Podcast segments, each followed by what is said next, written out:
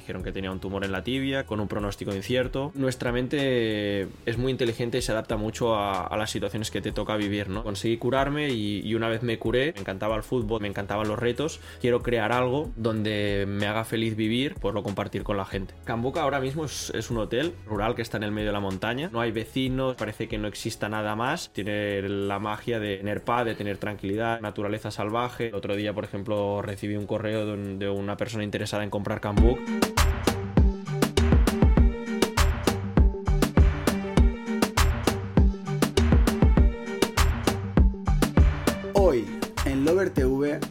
Traemos al fundador de Cambuk y entrenador de fútbol, Gerard Bofill. ¿Qué tal estás? ¿Cómo va, tío? ¿Todo bien? Todo bien, por aquí. Hemos estado bastante rato hablando antes, así que solo va a ser como seguir la conversación, que estaba siendo bastante, bastante top, eh, la verdad. Un mix un poco extraño, o sea, eh, parte de, emprendedor eh, con Cambuk y luego entrenador de fútbol. Vamos a empezar por la parte de, de Cambuk y sobre todo quiero saber, y que la gente lo sepa, quién es Gerard Bofill. Buah, ¿quién es Gerard Bofill? Gerard Bofill creo que ahora mismo es una persona que, le han pasado muchas cosas que ha aprendido que la vida cambia mucho y que, al final pues estos cambios te, hacen tenerte que adaptar, luchar, eh, aceptar las circunstancias y sobre todo ser, ser, positivo y en cada momento que te toque de la vida pues, pues buscar el camino, encontrarlo y, ir hacia adelante. Y con Cambuk, eh, que ahora te preguntaré qué, es eh, el proyecto, ¿encontraste el camino? Con Cambuque encontré el camino. Sí, sí, sí. Eh, yo creo que al final es esto. Yo creo que en la vida me, han pasado muchas cosas. He vivido muchos momentos que pensaba que eran definitivos, por decirlo de alguna forma, que crees que tu vida siempre será igual y cada vez te das cuenta que la vida cambia y que tienes que volver a reciclarte y buscar nuevos horizontes o buscar nuevas soluciones al momento que te toca y con Cambuk lo encontré, luego me pensé que toda la vida la viviría en la montaña aislado de todo, luego me di cuenta que esa tampoco era mi verdad y volví al fútbol cuando nunca me lo hubiera imaginado y me pasó lo mismo antes de todo, ¿eh? que yo eh, desde pequeño había tocado siempre balones, me había imaginado toda la vida relacionada con el fútbol que de un día para otro se me desmonta todo y una vez se me desmonta, en mi vida me hubiera imaginado con, con tomates, con lechugas, con un rebaño de ovejas. Eh, ¿Que las he visto? Sí, sí, sí, increíble. No, no, en mi vida me lo hubiera podido pensar y, las cosas, pues ya te digo, pues cambian, pasan y, al final es como eso, ¿no? Es eh, buscar soluciones, encontrar caminos. Totalmente. Pues cuéntanos, eh, para poner en situación a la gente, ¿qué es el proyecto de Cambuk? Cambuk, ahora mismo es, es un hotel Em, es un hotel rural que está en el medio de la montaña. Em, que es muy curioso porque la gente cuando empieza a acercarse al hotel eh, no, ve el final, es un camino... cuesta, encontrarlo un, camino muy largo, un poquito, sí. Pero, pero precisamente acabas yendo en un sitio donde no llega nada, no llega agua, no llega luz, eh, no hay vecinos, estás en el medio de la montaña, parece que no exista nada más, no ves luces, no ves casas alrededor. Em, y es esto, parece que te hayas perdido en, la nada, pero bueno, esta nada pues tiene la magia de, tener paz, de tener tranquilidad, de tener naturaleza salvaje, de tener esencia y eso es lo que bueno lo que es Cambú como hotel y lo que ofrece a la gente que viene a pues a realmente a desconectar de la vida unos días a descansar a, a pasar tiempo con, sus seres queridos y, a recuperar energía. Yo he de decir que fui y lo recomiendo 100% es más eh, eh, te conocí ahí y, la verdad que, me encantó y ahí leyendo tu historia, que ahora es la que te, preguntaré, tu historia personal que te llevó a montar eh, mm, la leía y decía, eh, quiero que venga al programa sí o sí. en plan, y, luego tuve la suerte que en la cena apareciste y, y, joder, y aquí, y aquí estás, y aquí, estás, em, y agradecértelo. Em, cuéntame ¿Cuál es eh, tu historia, la historia que te lleva a montar eh, este proyecto? Mm, pues eh, debía ser eso en 2014, yo tenía 21 años hmm. y en ese momento pues llevaba toda mi vida estructurada hacia el fútbol, que era mi pasión, estudié eso, fui jugador desde pequeño, me apasionaba me veía una carrera deportiva y también profesional, eh, ya no solo a nivel de jugador, ya mis estudios y, mi proyección se focalizaban a intentar trabajar en, una línea metodológica desde, desde fuera. Y nada, y un día con 21 años, pues supongo que por llevar toda esta vida al límite, pues empecé a notar que me dolía la pierna, em, que no estaba cómodo eh, y fui a, pues lo típico, ¿no? a visitar, a hacerme una revisión con un médico. En ese momento pues yo no había tocado un hospital nunca en mi vida y me dijeron que tenía un tumor en la tibia, que, que era un tumor con un pronóstico incierto, que eso pues nada, yo con 21 años que que era mm, una persona que, esto que nunca me imaginaba ponerme enfermo y que no había tocado un hospital pues eh, que me dijeran eso pues fue muy complejo y que al final pues me, cambió como todo el rumbo de mi vida no em, tuve que evidentemente aislarme del fútbol dejarlo Em, y tomar un nuevo camino que era el camino de entender qué me estaba pasando y, intentar curarme ¿no? Eh, dentro de este pronóstico que me habían dicho de que Buah, quizás te puedes morir en un mes, en dos meses o en seis meses. Y, y, nada, y la verdad pues fue lo que te digo, ¿no? encontrar un camino, soluciones, buscar qué me estaba pasando, entender el momento fue un momento también muy introspectivo donde yo sentí que tenía que dejar la ciudad e irme al campo. Fue algo como muy instintivo, como un instinto animal de decir, ¿qué hago ahora? Y mi mente me llevó al campo o mi cuerpo, mejor dicho, y cuando me fui al campo, pues eh, encontré todo eso que buscaba, ¿no? Eh, la conexión con la tierra, la tranquilidad, la paz, eh, la seguridad también, que quizás no tenía para poder afrontar todo ese momento complejo e incierto. Y, nada, y, con todo ese proceso de aislarme, pues encontré muchas cosas que nunca me hubiera imaginado que me hacían bien, ¿no? El hecho de conectar con los animales, con la naturaleza, el hecho de plantar una semilla y recoger unos tomates, cosas que yo que sé, en mi vida me hubiera imaginado cuando estaba en un campo de fútbol. más que quizás todo lo que habías hecho antes o de otra manera diferente. Justo era lo que necesitabas. Exacto. Yo creo que es, es, es un tema de que te llena diferente, pero que en ese momento me llenaba hacia la salud, que era lo que yo buscaba y que sobre todo le daba como un sentido a la vida en el momento en el que estaba pasando. Y nada, y con todas esas cosas que aprendí, pues conseguí curarme. Fue, fue, muy autodidacta, aproveché para leer muchos libros de nutrición, la nutrición me llevó a la ecología, la ecología a la geología, la geología al feng shui. y... ¿Tú te has curado de manera totalmente natural? O, no, Evidentemente, evidentemente yo hice mi, hice mi proceso con la medicina occidental. Es verdad que la medicina occidental desde el principio no me curó, tuve muchas recidivas. Em, y fue en, la segunda o la tercera reciba donde yo también entendí que, quizás eh, yo podía eh, poner de mi parte porque, porque yo veía que, por los otros medios no, era suficiente, ¿no? Y ahí fue cuando realmente yo hice un cambio, empecé, empecé a leer. Em, también empecé a, buscar otras líneas más quizás orientales o, holísticas y, y, ahí fue también cuando esto, cuando entendí que quizás yo había dado por hecho muchas cosas por, por política, por sociedad, por educación, por lo que han hecho nuestros padres que quizás lo das como una verdad absoluta que quizás no es así, ¿no?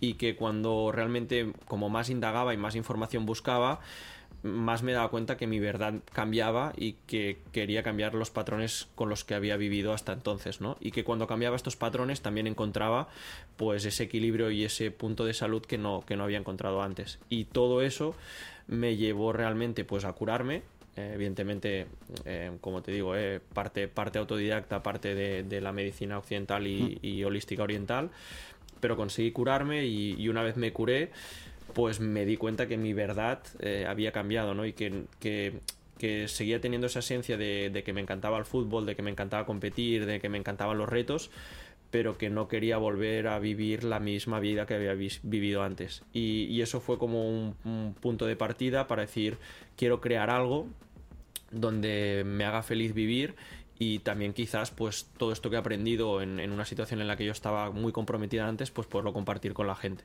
Y ahí fue. Y ahí fue. Y la creación de, de Cambook porque yo he visto que es al final eh, un proyecto muy grande. Yo me he visto el documental, trabajó muchísima gente, aparte gente de, la zona, o sea, proyecto muy guay. ¿Cómo se financió todo esto? Claro, em, es verdad que Cambuk eh, empezó con una idea muy pequeña y creció con el tiempo. Yo nunca me hubiera imaginado que sería de la magnitud que era ahora. Primero mm. porque no tenía la capacidad económica y luego porque no, no, era mi, mi, propósito ni mi idea inicial. Pero es verdad que con el tiempo, pues eh, un poco las posibilidades del lugar, lo que la gente pide, em, lo que nos ha llevado el día a día, ha hecho que también crezca a unas magnitudes que quizás, o también el éxito que ha tenido, eh, a unas magnitudes que nunca nos hubiéramos imaginado. Pero, pero a nivel de financiación, pues eh, es verdad que yo a nivel em, familiar particular, por, por, varias cosas, pues tenía una parte que podía invertir. Em, pero bueno, en, en, el momento en el que yo decido hacer el hotel, pues em, veo cómo se puede viabilizar. Em, fue muy curioso porque yo quería dar de alta unos corderos y me fui a dar de alta a los corderos para censarlos. y allí... hay, que, hay que dar de alta. Sí, para controlar. la ignorancia. Sí, ¿eh? sí, como, como, si los tienes de alta autónomos. Exacto. Al final es como un registro, como el que tiene un hijo, pues hay que tener un registro de los animales que hay pues en cada pero territorio. ¿No hay que ponerle nombre ni nada? O... No, pero sí un número. Tienen, tienen como un número y al final cada animal pues tiene que estar numerado porque eh, bueno también hay enfermedades igual que con las personas pues con claro. los animales y, y sanidad pues controla todos los ejemplares que hay de cada especie y los, los, tiene controlados, ¿no? Y fue así, fui a dar de alta a los corderos y ahí de, de, casualidad estaba esperando en un sillón como este, me dieron un tríptic y empecé a leer el tríptic y, y vi que habían como unas subvenciones para financiar proyectos en un ambiente rural. Y yo justo en ese momento me había ido a vivir en un ambiente rural y tenía como eh, en mi mente pues crear algo para vivir en el campo, ¿no? Y ahí fue cuando por un lado vi que habían subvenciones a fondo perdido de una gran cantidad de dinero, que en ese momento pues eh, llegaban a 200.000 euros a fondo perdido wow. que no tenías que devolver y luego todo eso aparte pues eh, ir a un banco y ver eh, cómo con el banco pues a 20 30 40 50 años pues lo puedes ir devolviendo a, partes no y, y, nada fue un proyecto de buscar un arquitecto artesanos eh, constructores ver cómo se podía llevar a viabilizar eh, realmente con unos con, con, un capital muy ajustado que nos quedamos eh, cortos y que realmente tuvimos que abrir el hotel con pues sin parking, sin chill out, sin spa tampoco. Había una parte del hotel que había quedado en ruinas y la tuvimos que abrir en ruinas. Sí. Eh, pero bueno, también el hecho de abrir el hotel, y encima pues. En pandemia. Y encima en pandemia. Y bueno, el hecho de abrir el hotel, pues lo que hizo es mover muy rápido energía, eh, que tuviera, sin imaginarnos, mucho éxito. Y todo ese éxito, pues ayudó a que poco a poco pudiéramos ir acabando todas las cosas que, que no llegamos a acabar eh, para abrir al, al principio. O sea que el cómputo global, mm, mucho dinero de inversión. Bueno, o sea... Sí, es, es, mucho dinero de inversión. A, al final el tema inmobiliario creo que es una inversión que siempre es patrimonial. Al final... Exacto, sí, a largo plazo puede... Sí, sí. No, y que al final todo lo que yo he invertido en Cambook, pues si algún día tengo que vender Cambook, tiene ese valor, ¿no? No es como un coche Claro. que tú lo compras ahora y que de aquí 10 años quizás tiene me- menos Totalmente. valor. Eh, de hecho, cuando compré Cambook, que era hace cinco años tenía un valor que ahora es mucho superior, no solo por las obras, sino porque también, como todo el, el, la, la, inmobiliaria ha subido mucho en los últimos años. Y, y, sí, ha sido una inversión muy grande, pero bueno, eh, el otro día, por ejemplo, recibí un correo de, un, de, una persona interesada en comprar Cambook y era por una cantidad bastante superior en la que habíamos eh, utilizado para comprar y, y, y reconstruir Cambook, ¿no? Entonces, bueno, es como todo ha sido una inversión grande, pero también se ha, materializado como, como, una, como una buena inversión. Tu intención, entiendo, es no venderlo. Sí, mi intención es no venderlo, sobre todo por quizás por este sentimiento de, de que ha sido una parte de mi vida muy dura, muy bonita también, eh, que, que, la quiero y que al final también ha sido como mi instinto y mi verdad para encontrar un camino y que creo que, que eso eh, no hay mucho dinero en el mundo que, que, lo pueda pagar, ¿no? Y, y, que realmente pues eso es mi, es mi verdad, es mi historia, es mi realidad y, y que de momento no tengo la idea de, de perder y que quiero con, conservar pues top. O sea, a, tendré que volver a, a, ir a verte si lo conservas. sí, hombre, eso cuando quieras ya sabes que yo siempre digo que las puertas están Totalmente, abiertas. Y lo, y lo recomiendo. Para, para, clientes, para amigos. La verdad que tiene una energía muy, muy buena, viene mucha gente. También, nada, con la granja tenemos voluntarios y han pasado muchísima, sí, muchísima gente de muchísimas culturas y siempre, siempre hay un plato en la mesa. A mí el campo lo que me ha enseñado es que siempre hay algo en el huerto, siempre hay un plato a la mesa para, para, quien, para quien lo quiera y para compartir una, una charla como esta, pero en, en, otro entorno. Genial, Ostras, estaría, la verdad estaría muy top re repetir esta, esta charla en, en, en Cambuk, la verdad, pues un sitio, este veranito estaría guay. La verdad, pues un sitio espectacular que, que, que recomiendo mil veces porque me hizo, estuve poco tiempo, pero me hizo desconectar muchísimo y, y estar, eh, la verdad, muy a gusto. Vamos a pasar a la otra parte de tu vida, totalmente diferente, que es la parte del, del fútbol. Has pasado por eh, la etapa de jugador, has pasado por la etapa de coordinador. Eh, y hasta acabar como, como entrenador. ¿Cómo vives todo este proceso y cómo se va dando? Yo creo que se vive de forma natural. Em, primero es verdad que lo viví como jugador, eso me dio mucha empatía. Eh, mm. Luego lo viví como coordinador porque se me daba bien dirigir personas, que de hecho al final es lo que me ha acabado pasando en Cambuk, ¿no? Que, quizás mi labor ahora allí es como dirigir personas con el equipo que tenemos. Mm. Y eso se me daba bien, entonces rápidamente pasé de jugador pues a, llevar la dirección de, de también el Sabadell. Mm, y, bueno, de forma natural, pues con el tiempo tuve este parón de, crear Cambuk y con el tiempo volver al fútbol.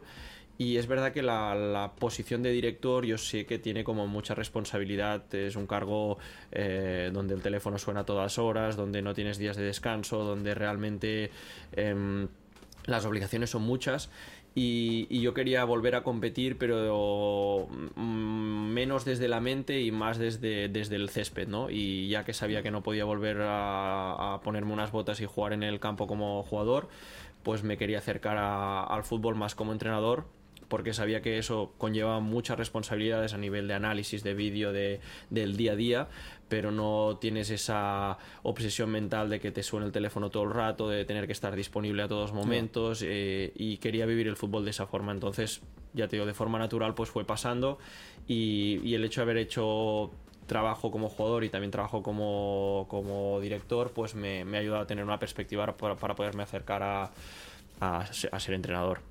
Totalmente.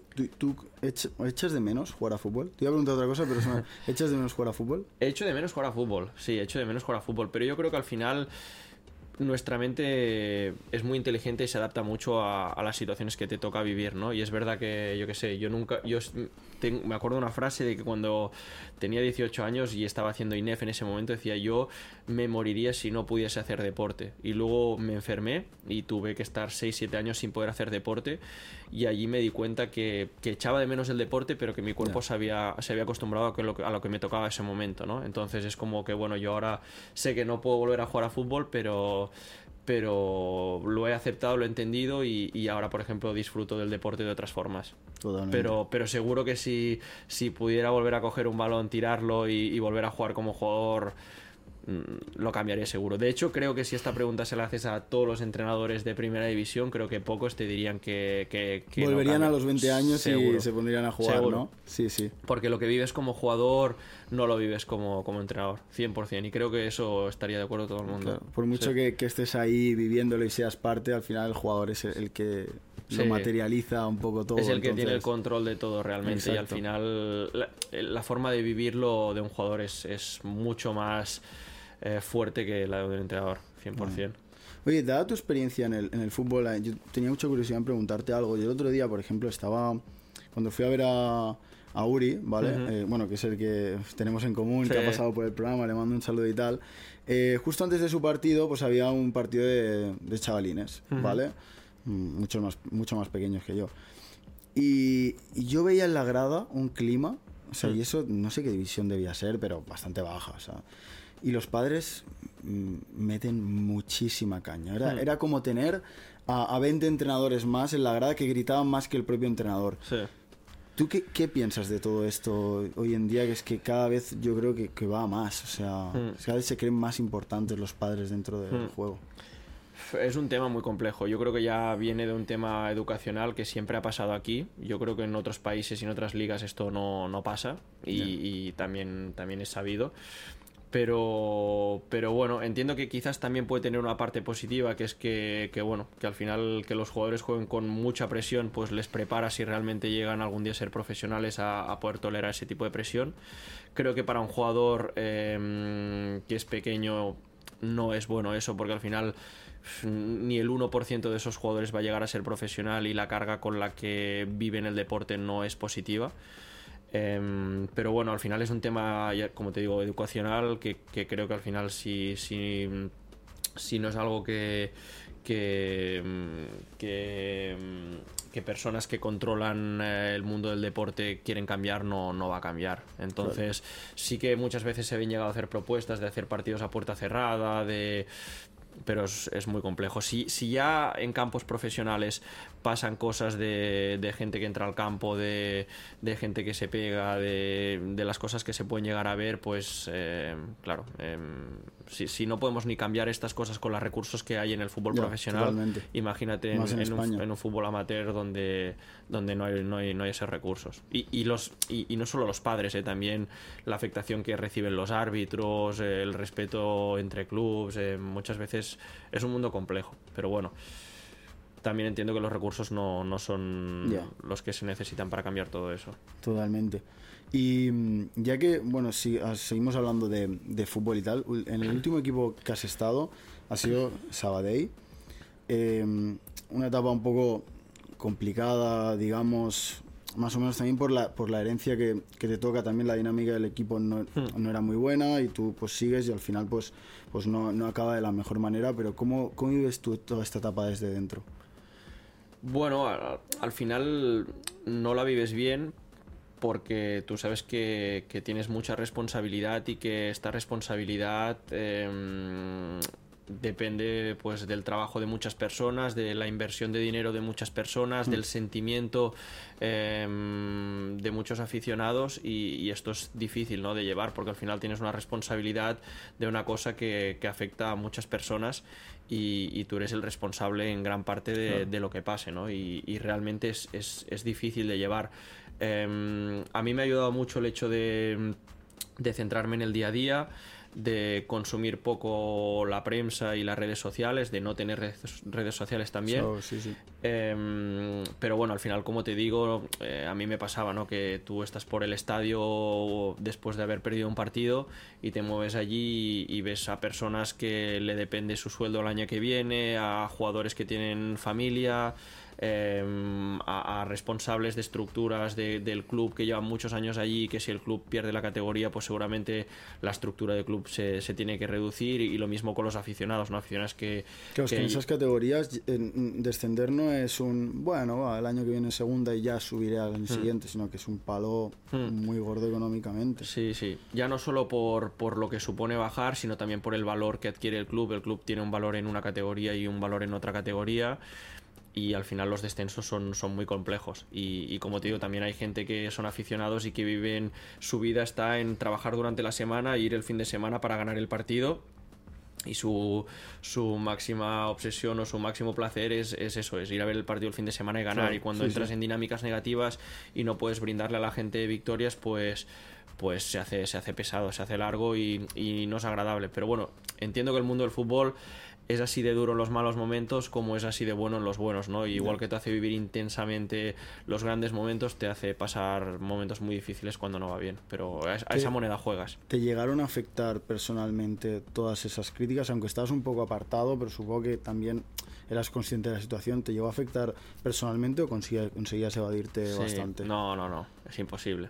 Yo creo que al final los animales somos eh, seres que, que interiorizamos lo que nos pasa y que al final es como cuando dejas una relación con una pareja o cuando te peleas con tu madre o son cosas que al, al momento si alguien habla contigo o te da un abrazo notas que, que no estás bien, ¿no? Entonces es verdad que que, que la- el año pasado pasó lo contrario, ¿no? Cogimos el equipo en una situación muy mala y lo dejamos en una situación muy buena Claro, y sí, fue un sí. año de realmente de, de positividad, de euforia, de, de- de- de recuerdos increíbles y este año ha sido todo lo contrario y al final pues lo, lo vives muy mal y, y evidentemente me pasaba esto, ¿no? Que cuando yo salía del estadio pues em, mi, mi- mi carácter, mi forma de ser, mi forma de comportarme iba muy ligada a lo que me estaba pasando y no, no puedes evadirte de eso. Es muy difícil, al menos yo no, no, no lo he conseguido. Digamos, ahora estás en un, digamos, mejor momento. En un mejor momento. Sí, en un momento más no equilibrado, acabo, más como, no tranquilo. acabo quizás como, como Sí. te hubiera gustado, Sí. pero, pero un poco más tranquilo y mirando de cara, supongo, a, lo- a próximos proyectos. ¿Cuáles son los próximos proyectos que, que se vienen o que tienes eh, en mente, tanto para Cambuk como futbolísticamente? A ver, unos son los que quiero, los otros los que van a pasar. Es que al final Exacto, también, sí. Como te decía, la vida me ha dado tantas vueltas que no tengo ni idea de aquí cinco meses dónde voy a estar.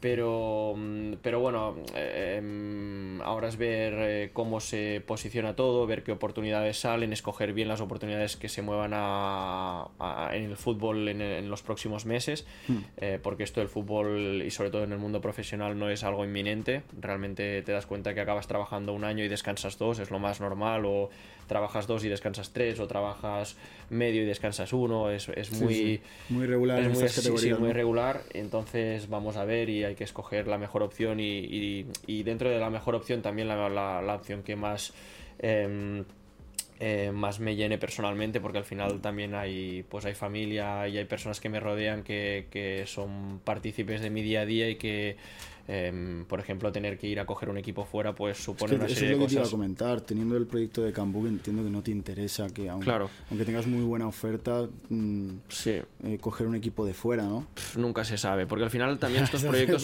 son, proyectos de un año y que al final ahora te puedo decir que no y de aquí seis meses estar Veo quemado o tener ganas de decir, Buah, este reto lo cojo sí o sí. Exacto. Pero, pero es verdad que, que realmente a mí el hecho de, de tener Cambú, que por todo lo que supone, pues me da mucha paz, me da mucho equilibrio y no me gustaría irme muy lejos. De hecho, el Sabadell por mí era un punto clave porque era una categoría profesional con un club que amaba, que había vivido muchas cosas allí y que realmente está a una distancia muy cercana de, de- de mi otro proyecto de vida, ¿no? Claro. Am, y que entiendo que eso para mí es un requisito súper importante. Pero eh, también la vida me ha demostrado esto, que no, no puedo controlar lo que me va a pasar y que de aquí seis meses me, me hacen un, un reto, una propuesta y, y se me va la cabeza y quizás digo que sí, ¿no? Ya veremos. Ya estaremos veremos, ya estaremos veremos.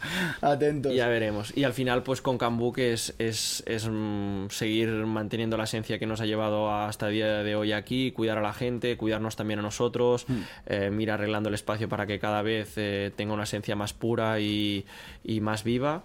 Y, bueno, siempre también hay mini proyectos dentro de Cambuk, pero es verdad que el, el- proyecto grande que era el del hotel está estabilizado y ahora ya es ir como haciendo mejoras y, y perfeccionando cosas para que realmente la experiencia de la persona que, que viene sea, sea total y perfecta. Aparte, yo tengo ganas de ir eh, en verano y probar la piscina. La verdad Sí. que- Cada, cada- es que es bastante curioso. Sí, es, sí. es- es curioso, lo de bañarte con plantas es, es divertido. Pero bueno, como todo en la vida, a veces tenemos muchos prejuicios y luego cuando lo pruebas em, te das cuenta de que, de que es una experiencia muy, muy interesante. Totalmente. Mm. Pasamos a la sección de la, de la IA. Somi, Venga, vamos, vamos. a ver. Vamos con la, con la primera pregunta. A ver qué te parecen. Si pudieras intercambiar lugares con un entrenador por un día, ¿quién sería y por qué? Si pudiera intercambiar lugares con un entrenador, em, creo que me gustaría coger un reto de un equipo de, por ejemplo, primera división, pero de un equipo que, que no tuviera un presupuesto muy alto y que tuviera un objetivo de, por ejemplo, la permanencia y acabar haciendo algo grande. Girona. Por ejemplo, en. Girona, por ejemplo, en Girona es verdad que, que el Girona este año y hace años ya tiene bastantes recursos, Sí, porque pero se metió el grupo City del Manchester City, son Sí. dueños del Girona. Pero Hay mucha- quizás poca un, gente lo sabe, pero... un Rayo Vallecano como, como Iraola hizo en su momento. Sí, sí. eh, Eso quizás sería un, un proyecto que me gustaría, ¿no? Un primera división con, con unas expectativas de permanencia y hacer un, un- un proyecto con, con esencia y sí. Y luchar contra, contra viento y, Pues, y marea. a ver, eres muy joven, así que ojalá se cumpla. O sea, tienes años, vamos, para, para aburrir, para, para poder conseguirlo. Vamos a ver. Sí, sí. Vamos con la segunda. Si tuvieras que organizar una fiesta sorpresa, ¿qué elemento del Hotel Cambuk incorporarías para hacerla inolvidable? Todos a la piscina. Todos a la piscina, todos a la piscina. Em, no sé, no sé, la verdad que no sé. Creo que al final Cambuk eh, liga poco con fiestas, em, porque ahí precisamente lo que vendemos es lo contrario, es paz, tranquilidad. Pero, pero quizás, no sé, em, los animales y las personas que hacen que el proyecto funcione, que creo que son los que más viven el, la esencia del sitio, el día a día, y que estoy seguro que, que harían que la fiesta fuera un poco diferente a, a lo convencional. Exacto. Sí, sí. Vamos con la, con la tercera. ¿Cuál es tu canción favorita para motivar al equipo antes de un partido importante. Pep Guardiola ponía el, el Viva la Sí, Vida. Coldplay, ¿no? Eh, Coldplay, eh, eh, ¿tú has puesto alguna vez a alguna o...? No hemos puesto porque, porque al final creo que, que realmente la motivación existe y ya está. Y, y a veces es muy delicado. Todo esto de los vídeos, eh, las canciones, eh, tiene a veces como un arma de doble filo porque a veces puede quedar muy bien, pero a veces puede quedar como muy preparado, ¿no? Y Claro. nosotros éramos más de, de preparar las cosas deportivas, pero no tanto las, las sentimentales. Pero es verdad que teníamos vídeos eh, de superación personal, de personas que, que han sido exitosas por, por, por superar adversidades, pero no, no, no me he vinculado mucho con eso. Bueno, no, la verdad y- es que no lo he quien usado. te tenga como entrenador más superación personal que tú, o sea, lo siento mucho, pero joder, te tiene Mm. como, como vivo ejemplo de, de ello. Sí. Vamos, creo Sí, que tenerte como entrenador debería ser una, una motivación para cualquier futbolista. Sí, supongo que sí, que, que al final era una forma de de conectar con ellos, eh, todo lo que me ha tocado vivir.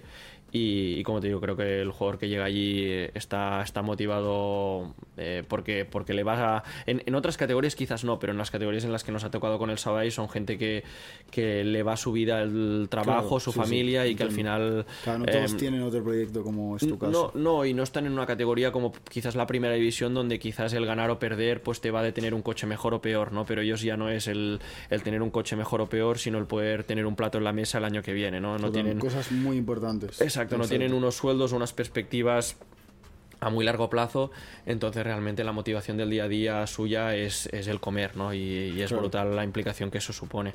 Pues vamos con la cuarta A y ver. última pregunta. Vamos allá. Imagina que puedes invitar a tres artistas, vivos o históricos, a Cambuk para una cena. ¿Quiénes serían y cuál sería el plato estrella que prepararías para impresionarlos? Fua. Tres artistas de cualquier momento, ¿eh? Sí, vivos o... Cantantes entiendo también. Sí, lo que Eh, quieras. creo que me quedaría con Michael Jackson. Creo que era una persona em, con un estilo muy marcado y con una persona muy marcada y con, con una excentricidad quizás em, que me hubiera gustado conocer por qué y entender eh, qué escondía esa mente. Em, aquí a territorio catalán, pues eh, también conecté mucho en su momento con el grupo Charango por, por, por su festividad, su forma de comunicarse em, y su forma de transmitir. Y, y no sé qué más. Quizás Estopa. eh, vaya, vaya combo, ¿eh? por lo mismo, sí. Estás formando... Su- supongo que. Que hubieran coincidido Michael Jackson y Estopa hubiese sido Hubiera sido bastante gracioso. divertido. Exacto. Habría que- a ver qué No hubiera sé si pasado. hubieran entendido, pero... pero Sí, exacto. hubiera sido, hubiera sido curioso. Y, y plato, supongo que si al final hubiera tenido que servir algún plato, hubiéramos seguido con la esencia de Cambuk, que es, que es algo de la masía, eh, nuestros huevos, eh, nuestras verduras, algo que mezclara toda esta filosofía de, de cuidar el entorno y que el entorno te cuide a ti. Y que, que esto, que llevara amor al plato y, y que seguro que hubiera sido con una conversación interesante. Totalmente. Pues yo lo que digo, una vez más, recomiendo todo lo que, lo que has dicho y sobre todo te agradezco que hayas venido hoy aquí y hayas compartido tu historia, eh, tu proyecto, así que Gerard, Por supuesto. muchísimas Mil gracias, gracias por, y- por la oportunidad. Eh, nos veremos seguro cuando queráis. Sabéis que Totalmente. Cambuk es casa vuestra y un plato ahí siempre, siempre lo digo pasaremos, y, y es por de verdad. Así que nada, muy agradecido por, por, por este rato y, y- y nos seguiremos viendo eso en Cambuk o, o- o por aquí. Totalmente, gracias a ti. Muy bien. Y gente, hasta la próxima. Y lo que digo siempre, suscribiros al canal.